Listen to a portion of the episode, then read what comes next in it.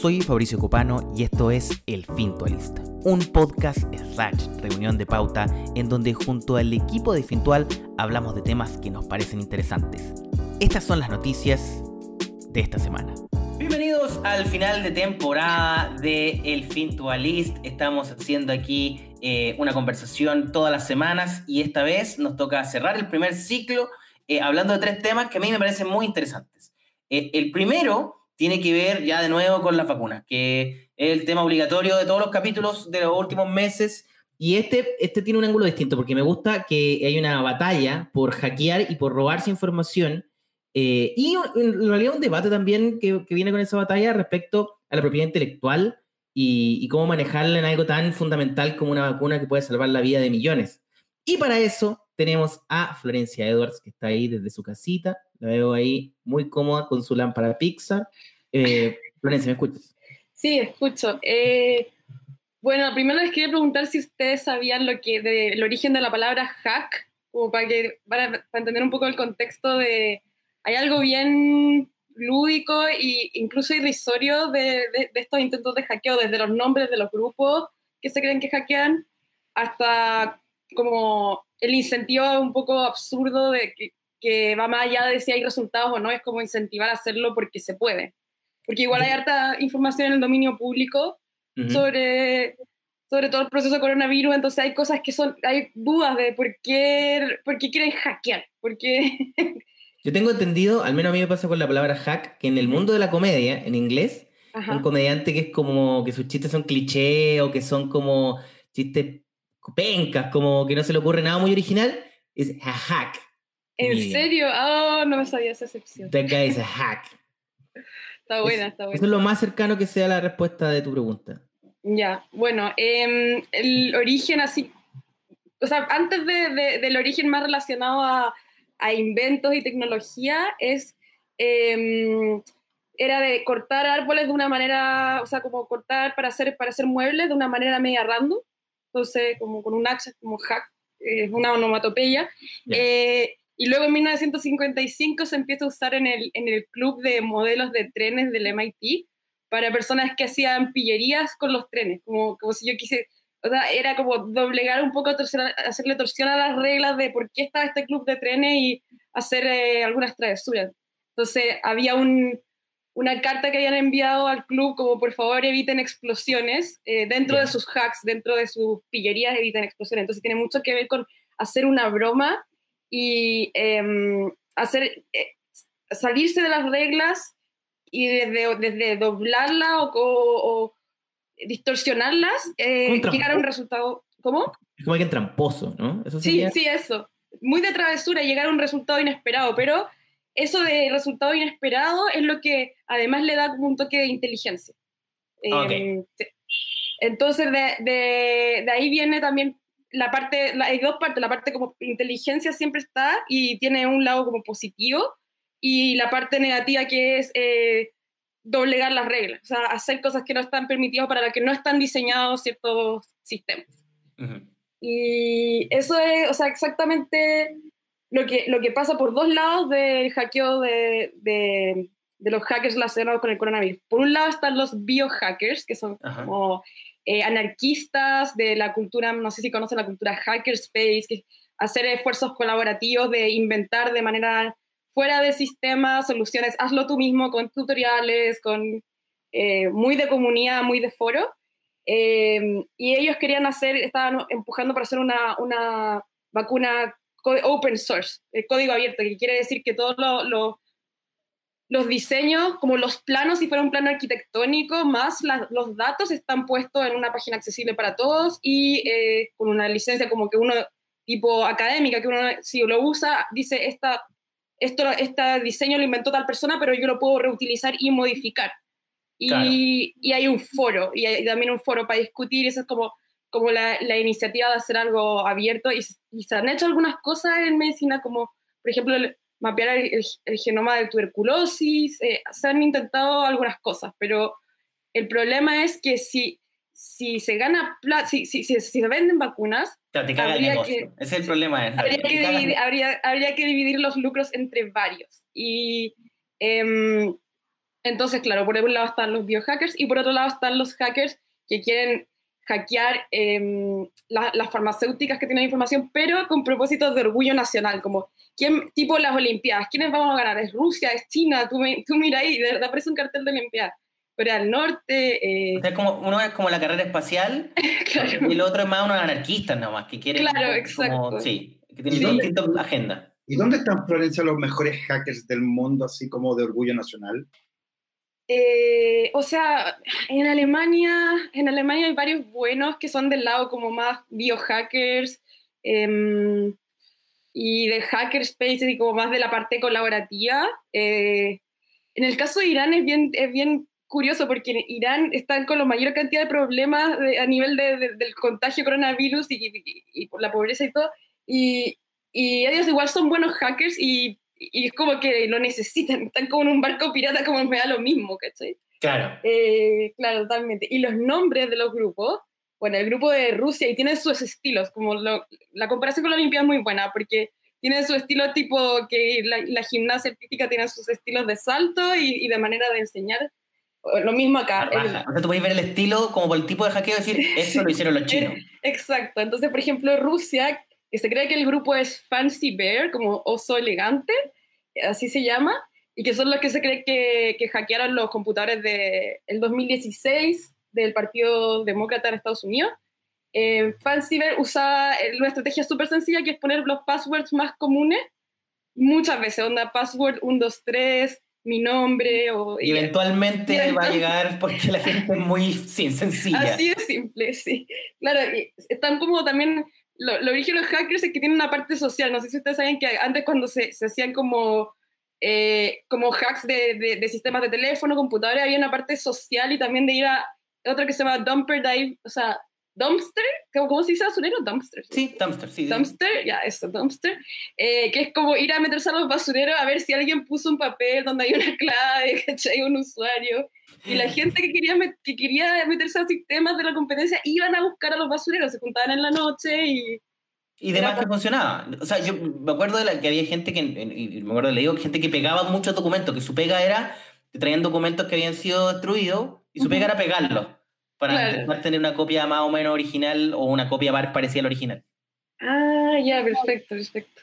Y claro, en ese sentido, eh, acá las vulnerabilidades que, que, están tratando de atacar los hackers son, por ejemplo, la gente más vieja, eh, el hecho de que las personas no tengan trabajo o como decís tú, la tontera de hacer contraseñas como mega sencillas.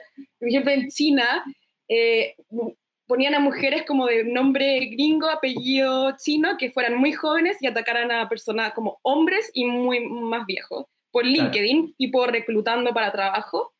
Eh, y su, su, sobrenombre era Wicked Panda, el, el, del grupo, como Panda Travieso. En Irán, el grupo, su estilo es de mandar correo electrónico un, un, un, que pide un login falso, para que trabajadores senior de la compañía, por ejemplo, Gilead Research, que hizo el, eh, ese remedio, ¿se acuerdan de ese remedio del COVID? El, uno con eh, el que le dieron Redentor, eso, eso, que le dieron a Trump. Sí. Ese mismo, ese mismo. Esa es la compañía. Y lo que hacían era mandarle los correos a los más senior porque no están muy al día con la ciberseguridad. Eh, como haz login acá para tu cuenta y la idea era sacar información. No lograron mucho tampoco. Y ese, ese grupo de Irán parece que se cree que es el Charming Kitten, como eh, gatito encantador. Y Corea del Norte, eh, un grupo conocido como Lazarus, eh, mandan mail siendo personas que pretenden reclutar para trabajo. Eh, y también se hacen pasar por la Organización Mundial de la Salud. Ese suena como el que caería yo. En ese sentido creo que ahí me, me tienen. Lo que, lo... no, en LinkedIn no, no entro tanto, pero sí, por, por una mentira así, yo creo que caigo. Oye, lo que sí te voy a decir es, bueno, primero hay dos cosas que me parecen súper interesantes. Una es pensar en que quizás aquí hay como un debate también de la forma de pensar la sociedad, ¿no? Como de, ok, una sociedad competitiva, quizás más cercana como que el capitalismo te lleva al desarrollo de una vacuna, por ejemplo, en una velocidad así como la que tenemos ahora, la que tendremos eventualmente. Y la segunda es una sociedad que es colaborativa, donde todo el mundo puede desarrollar la vacuna, pero no hay tanto incentivo como para hacerla. Sí. Entonces es como donde tú te preguntáis cuál es, camino correcto o no hay camino correcto o los dos son correctos en su forma. Em, y eso lo, lo cuento súper interesante como de estos hackeos. Claro, y, o sea, igual es interesante la, la, la discusión sobre la velocidad, que la velocidad, algunos dicen que si es colaborativo puede ser más rápido porque si estáis como errando en ciertos caminos y poco enfocado en la solución de la vacuna eh, y, y, se están compartiendo informaciones de otras personas que están en, investigación, podría llegar a un punto que tú abandonáis esfuerzos inútiles y es más rápido. Claro. Pero por otro lado, la competencia de verdad genera como velocidad de, hambre, de, hambre de, mucha plata. Y la inversión, o sea, y genera inversión, ¿cachai? Como que quizás otro sistema tenéis que depender de la buena voluntad. Claro. Eh, entonces también ahí es difícil pensar cuál es el camino correcto. Bueno, y además esto escaló a orgullos nacionales. Ay, y lo último que les quería comentar era que eh, ahora están atacando más universidades que, o grupos de investigación que empresas farmacéuticas, porque las empresas farmacéuticas tienen mucho más recursos para protegerse, como en ciberseguridad. Y me parecía como muy irónico que, que, la palabra hack venía como del MIT, de la academia, y ahora como la, el target de ataque sean las universidades y los centros de investigación. O sea, se dio vuelta todo. Oye, eh, te iba a decir, yo, bueno, tengo un, un recuerdo de, de, escolar que es lo más parecido que he hecho a hackear a alguien, de un compañero de colegio que no me caía muy bien, y yo veía la, la respuesta, ¿caché? Cuando Google tenía como eh, respuesta personal para ver la clave. Sí y yo le inventaba una conversación larga de una hora que iba solo a preguntarle eso. Oh. si, su pregunta era como, ¿cómo se llama el segundo nombre de mi abuela? Yo así le hablaba una hora de otro tema, hasta que en un momento hablábamos de la familia, llegaba la abuela, y decía, oye, su segundo nombre, ¿cuál, cuál era? Te acabé de, de, graduar de hacker. ese, ese, era mi, ese era mi. Pero no lo hacía por el bien de nadie, ¿eh? más que por, por cagarme a un compañero. O, por, claro, por la travesura, por demostrar que eres más inteligente que en parte es por lo que están haciendo esto. Pero de hecho, las niñas que hablan en LinkedIn con estos señores mayores de China hacen eso. Mucho es conversaciones largas. Así claro, que ahí la confianza. Tenía el estilo chino para hackear, parece. Muchas gracias, me siento orgulloso. Eh, Carolina Mauricio, ¿tiene alguna otra duda? Sí, o sea, ¿cómo va a terminar esto? Eh, el colaborativo tiene mucho más que ver, Florencia, con, lo, con el interés de hacer parte de la comunidad, pero parece que eh, cuesta mucho llegar a ponerse de acuerdo entre muchas personas. Yo me preocuparía más del otro, ¿no? Sí, o sea, de hecho los artículos que yo, yo pude leer y las noticias sobre los esfuerzos colaborativos están mucho más al, comienzo de la pandemia, como tipo entre marzo y septiembre, y también hacer como kits, hazlo tú mismo para testearse, es más fácil que hacer una vacuna, ¿sí? Em, así que no, ahora ya los grandes se comieron estos esfuerzos colaborativos, ya no es noticia en este momento. Mira, eh, bueno, estamos cerca, ¿no? Yo creo que estamos cerca de que se acabe esto de las vacunas. Yo no quiero hablar nunca más después que termine esta de una vacuna.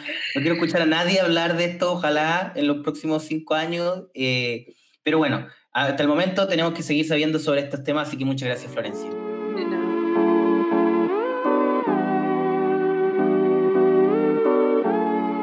Oye, el segundo tema eh, tiene que ver con la democracia, con la democracia en Chile. Y, esto tiene que ver con unas primarias de las que nadie tiene idea, porque como que después de, del plebiscito la gente dijo, ah, ¿qué? ¿Votar de nuevo? Si ya votamos una vez. Eh, y al parecer son muy encima, porque este 29 de noviembre, o sea, como la otra semana. No, este, este domingo? Este domingo. Este domingo. Sí. Eh, hay una de las primarias de alcalde y gobernador y por eso estamos con Carolina Maldonado que nos va a comentar los detalles. No, sí, Sucede que en la lista de muy las votaciones que vienen ahora del 2021 apareció esta, que son las primarias, que en realidad uno nunca sabe qué se hace en una primaria. Y en este caso vamos a escoger por primera vez en la historia el gobernador regional, que en realidad nadie sabe que es un gobernador regional, y los alcaldes. es como el core, todos los años hay que votar por core y uno no sabe qué es un core. Y eh, también hay que votar por eh, los alcaldes que los partidos políticos eligieron para que vayan a la primaria. Claro. Y, mm, para esto, em, todos los que podemos votar este domingo son tanto los independientes como los que estamos en partidos políticos, pero en eh, los gobernadores son por cada región, que son las 16, y solamente hay 36 comunas que pueden votar por alcaldes. Ya, y tengo entendido que si, si tú estás en un partido político no puedes votar en la primaria del, del otro, ¿o sí? No, no se puede votar. Por ejemplo, si ya yo soy independiente y voto en Santiago, Ujú. A mí solamente me permite el voto de eh, gobernador regional y puedo elegir cualquier papeleta Ok. de los que estén de gobernador.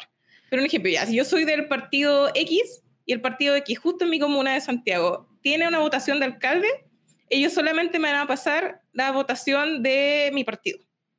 Ya. Oye, pero espérate, ¿y esto, y esto funciona igual en los mismos locales de votación? No, Ah, no, hay que uno volver a revisar y tener mucho miedo en consulta.cervel.cl, que uno va a salir va- como... igual va a ser divertido gente que llegue al colegio y que no haya nadie y como, oiga, abra, abra, ah, no, no No, sé. que no va a haber nadie, yo creo. O sea, se ve como una elección fantasma. Y ahí queda ahí como vocal de mesa si llega ahí primero. ¿no? Sí, Como decir sí. el castigo. Es que además nadie ha revisado, ha revisado como si es vocal y tampoco ha revisado si han cambiado de local porque en la votación anterior, como eran tantos, cambiaron los locales y ahora los volvieron a cambiar y no son los mismos ni de, de ninguna votación. Y, y bueno, en esta, en esta figura de, de que los partidos deciden si van a primarias, porque hay partidos que no van a primarias, ¿no? Que deciden como que este es el candidato y se acabó. Sí. Eh, y también existe la figura de primaria interna, ¿no? Si no me equivoco, que quizá el partido Sí, dice internamente. ¿no? Eso lo decide más el partido, pero estas primarias son abiertas para los 14 millones de, de votantes que están legalmente válidos.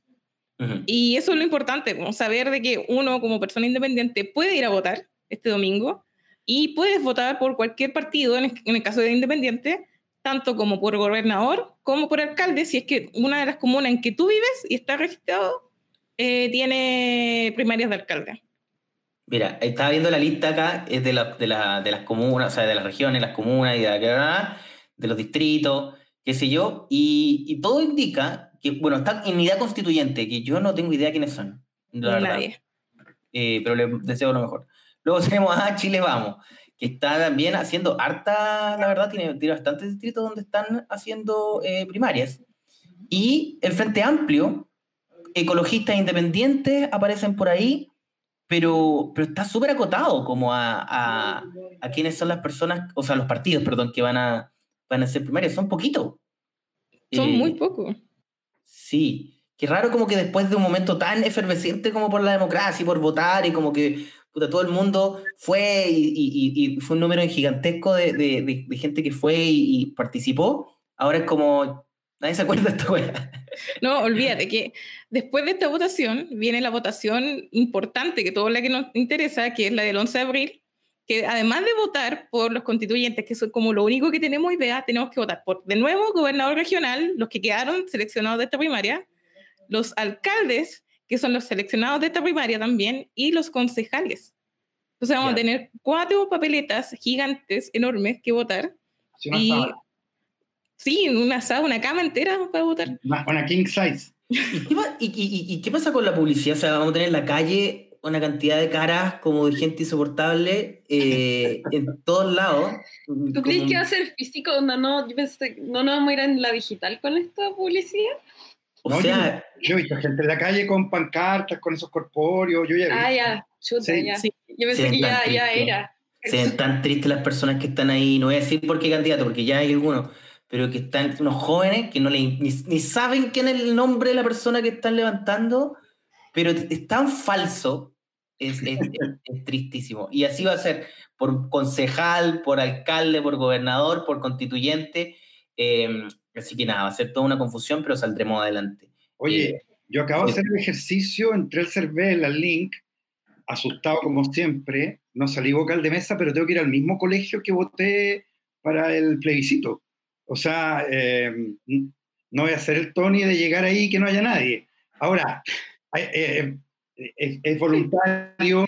eh, yo creo que aquí lo, lo distinto es que uno, lo que decía la Florencia, la publicidad, porque no hay franja, entonces al no haber franja de televisión nadie se entera, y lo otro que tampoco veo a los canales de televisión con móviles en los colegios, desde las 4 de la mañana con Daniel Matamala. Yo creo que van a estar los que están de turno castigados y les van a decir ya vaya allá y sáquele una notita a alguien. O sea, intrascendente. Sí, va a ser Sí. distinto. Oye, Caro, No. y esto de, de- de gobernante regional, ¿cierto? Sí, Eh, primera vez que vamos se- a votar por eso. Sí, eh, antes era elegido directamente como por el presidente pero ahora desde el siguiente año va a ser elegido por votación por mayoría y se elimina la figura del intendente. o sea, que siempre cuando como que se desbordaba el mapocho y salía como el intendente como a dar la cara, y ahora como que chao intendente y está como el gobernador regional, que es la misma cuestión. Y, y ahora como que el intendente cambia de nombre y se llama delegado presidencial. Entonces, ese delegado es directamente elegido por el presidente, mientras que el gobernador y el delegado se encarga como del gobierno interior de cada región. Mientras que el gobernador regional un órgano ya ejecutivo y que es, es elegida por las personas y se encarga como de los órganos de servicios públicos. Pero en ese sentido, ¿tú crees que eso tiene que ver con un esfuerzo de descentralización y crees que va a cambiar mucho la, el, como la, la, manera en que se siente el gobernador regional? ¿Se va a sentir diferente al ser elegido por las personas? O sea, ¿cómo lo dices tú? No sé. O sea, era una reforma de, creo que, no estoy mal, creo que es de Bachelet Em, pero que se esperaba para quitar esta como centralización de una persona que está en Santiago Centro, en La Moneda, decidiendo quién va a ser el gobernador de Punta Arenas, a que la misma gente de Punta Arenas puede elegir quién va a ser su gobernador. me, imagino que también va a tener el más responsabilidad de decir como, oye, yo soy Punta Arenas, ¿cachai? Como que oye, hablen más de Punta Arenas que yo soy Punta Arenas, como que va a tener eh, la, O sea, yo creo que, claro, hace, hace la pega de, de, los gobernadores gringos, por ejemplo, que son como que representantes ya de su estado y, y, y toman decisiones Camiseteados. Camiseteados total, claro, ellos son la cara de la, de la, de la, de la región. Así sí, va a durar por cuatro años, además. Me gusta. Me gusta la democracia. Lástima que para la primaria del domingo nadie va a votar, así que todos los candidatos van a carrear gente. A mí no, sean como Mauricio, sean como Mauricio, revisen si son vocales de mesa y ahorren al resto de ser vocales. Me parece un buen sorpresa. Me parece un buen consejo. Bueno, vamos a ver la noticia ahí donde entrevistar a Mauricio solo, que va a estar ahí como vocal de mesa, pero va a estar haciendo la pega de la democracia. Muchas Manda gracias. selfies. Muchas gracias, Carolina. Pero seguimos contigo, porque el último tema. Eh, me parece también muy interesante. Ya el titular es muy chistoso. O sea, el titular ya demuestra como que el 2020 ya es el año más de mierda de la historia, porque el Premio Nobel de la Paz eh, eh, de Etiopía eh, declaró la guerra a sus vecinos. bueno, él fue premiado, por, bueno, tú me puedes explicar con más detalle, pero él fue premiado justamente por sus esfuerzos por no ir a la guerra con sus vecinos. Y un par de meses después está declarándole ya la guerra a, ese mismo país, eh, a Eritrea, que lo, lo vi en el mapa antes de entrar y se ve bien, bonito en Google Maps.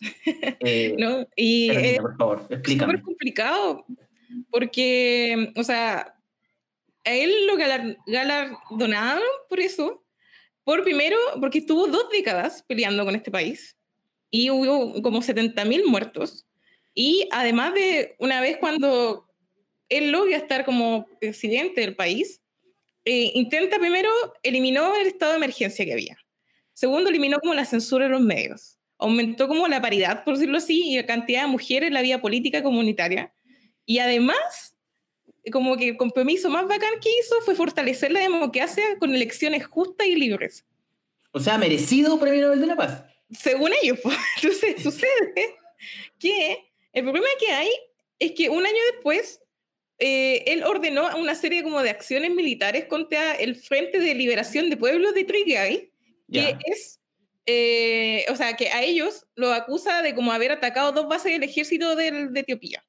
¿Y quién es otro gallo? Esta es una organización armada que es parte de como unas diversas divisiones que existen en Etiopía, que dominaba como la política del país desde 1991. Pero te hacen como mm, el nombramiento de Abid Ahmed, eh, ellos como que, eso fue el 2018, ellos consideraron que él no era el presidente. Entonces, este, eh, frente se fueron a la región que está más al norte de Etiopía, que se llama Tigray, que está justo en la frontera de Eritrea, justito para leito. Entonces, una vez como que recluido en esta zona, eh, los líderes del frente decidieron como desconocer la autoridad de Ahmed y dijeron, no, nosotros vamos a hacer como nuestras propias votaciones y nosotros decimos que este va a ser nuestro líder. Porque además, este gallo eh, como que suspendió las votaciones para líder debido a la pandemia. Entonces, estaban como chatísimo, chatísimo, chatísimo. ahora algo que me, dio mucha risa como al leer este titular fue pensar que el premio Nobel todos los años como que pierde, pierde puntos. Como que todos los años eh, uno dice, ¿en serio? Bueno, primero pasa eh, del, como que es polémico igual el, el, premio Nobel Obama. Es polémico y no, porque igualmente sigue siendo el primer presidente negro en la historia de América, de Estados Unidos de América. Entonces, es, e, es heavy, es heavy. Pero luego hay otras decisiones entre medio que uno podría decir que van contraria a la idea de la paz. Eh, aún así, me acuerdo que Trump eh, empujaba la idea de que lo habían nominado. Y luego lo que yo leí es que cualquier weón puede nominar. O sea, como que cualquier persona puede decir, yo nomino eh, a Florencia al premio Nobel Y ella puede decir, bueno, me nominaron. Como que no es como que hay una terna de categoría, ni... O sea, eso se mueve en otra, en otra, en otra, en otra esfera. Pero... Mm, Por eso ganó Dylan. ¿Cómo? Bob Dylan que ganó de literatura. ¿De literatura hace dos años? Pues? Sí, pues. Eso fue en 2016 y se lo, se lo quitaron. Después porque los trató pésimo en Twitter. Dijo que no le gustaba nada. Entonces, Pero, pero no se lo quitaron, ¿cómo se lo quitaron? no, Mauricio, en serio lo quitaron. ¿Qué clase de premio ordinario te lo quitan? O sea, eso, es lo que yo quería plantear ahora. ¿Existirá, Carolina, la posibilidad? Porque fíjate que este señor etíope le llegaron el premio el 10 de diciembre, no ha cumplido un año y ya metió la pata a fondo. ¿Puede la academia quitarte este premio que ya va a vale cada vez menos y decirle, oiga, tráigamelo de vuelta porque... ¿Sabéis lo que pasa, Fabricio y Carolina? yo encuentro que ya está súper desprestigiado, a nosotros nos sirve el de literatura, pero el de la paz, como que se lo gana cualquier compadre que se fue un cohete, ¿o no? Es como, como piola, ¿cachai? Es como simbólico. Y, que también puede ser, no sé, ahí Carolina, tú, tú me, dices, pero es muy difícil sostener un premio Nobel de la Paz. Especialmente estando en, en oficina, o sea, trabajando en un gobierno, imposible sostener un premio Nobel de la Paz. ¿Puede ser, ¿Puede ser eso el problema? o sea, es que en realidad como que los premios Nobel ya como que es un premio de ya, hay que elegir a alguien, tenemos que elegir a alguien, ya de aquí, ya tú estás como bien, listo, porque uno lo ve como los premios Nobel de física, de química, especialmente también literatura, que eligen como a pura gente que, ya, a ti te debemos uno, hace como 30 años, ya, toma, tú estás vivo, pum, premio Nobel. Están como en deuda siempre, más, ¿verdad? Sí, devolución de favores, unos favores desconocidos. También una devolución en la literatura, un ejemplo de este año, mm. era como, ¿y ella quién es? Y como, era muy academia, muy como nosotros cinco la conocemos y te lo damos. Mira, como una vez en un carrete nos curamos y le dijimos que se lo íbamos a dar hace 30 años, güey, y nunca nos acordamos. Y ayer me mandó un mail y fue como, ya, ya hay que dárselo no, y da mucha risa porque la librería, por ejemplo, en Chile, como que nadie tenía como la primera novela de literatura, ni siquiera en español. Era como, ¿cómo lo hacemos? ¿Cómo lo tenemos? Bueno, ya, uno. Entonces, como que además de un tema político, es económico, porque esto genera mucha plata. La gente habla de ellos. Sí, eso es verdad. Es como, finalmente también es un, es un eh, como PR, es como relaciones públicas. Lo, lo, que me parece igual heavy es como, claro, el, el, concepto de la paz que ya es como imposible de, de, de, ponerlo en una persona. Yo creo que la última persona buena que queda en el mundo es Benito Baranda. Y, de, y después cuando se muera ya se acabó. Porque es imposible. Sí. Encuentro que es imposible sostener la bondad en este mundo moderno. ¿Pero ustedes vieron Game of Thrones o Juego de Tronos? No, yo no la vi. No, importa, no. importa, no importa. Bueno, para los que escuchan que la vieron, eh, medio nerd, pero Daenerys Targaryen era como la que liberaba a los esclavos, que pensadora libre, con los dragones, mujer, y termina ella también. Hubiera sido un premio a la Nobel de la Paz que lo hubiéramos criticado igual, hubiéramos quitado el premio. Es que mucho peso. No se puede ser una persona en el mundo moderno. Así que, bueno, ¿algo más, Carolina, que agregar sobre este caso? No, nada, que, que además, como que eh, estos gallos están haciendo como una represa que afecta tanto a Sudán y Egipto, entonces como que no es tan solo como la pelea interna que tienen ellos y las peleas con el otro país, sino que hay como un tema económico por dentro. también estoy, cada día se me cae más un ídolo y este ídolo partió siendo un ídolo cuando empecé el, leer el reportaje terminó siendo un villano cuando lo terminé de leer. Eh, así de poco duran ya los héroes, eh, pero bueno, muchas gracias Carolina eh, por la información, por toda esta data. Terminamos con esto, eh, la primera temporada de El Fintualis. Volveremos seguramente en una segunda, pero quiero terminar agradeciendo, por supuesto, a todos los que han sido parte, en este caso, bueno, Florencia, Carolina, Pedro, Omar, todo el equipo de, de Fintual, también a Jonathan, que, que, ya no está con nosotros, no está muerto, pero está en otro lugar, quizá en un lugar mejor, quién sabe. Y ojalá. Y eh, Mauricio Contreras, por supuesto, que también estuvo toda la temporada ahí atrás de los controles. Así que muchas gracias a todos los que nos escucharon y nos escucharemos nuevamente en otra edición de Fintual. Adiós. Chao. Chao. Chao. Esto fue el Fintolist Podcast. Puedes ver un video con toda esta información condensada con humor en mi Instagram, arroba Fabricio Cupano. Adiós.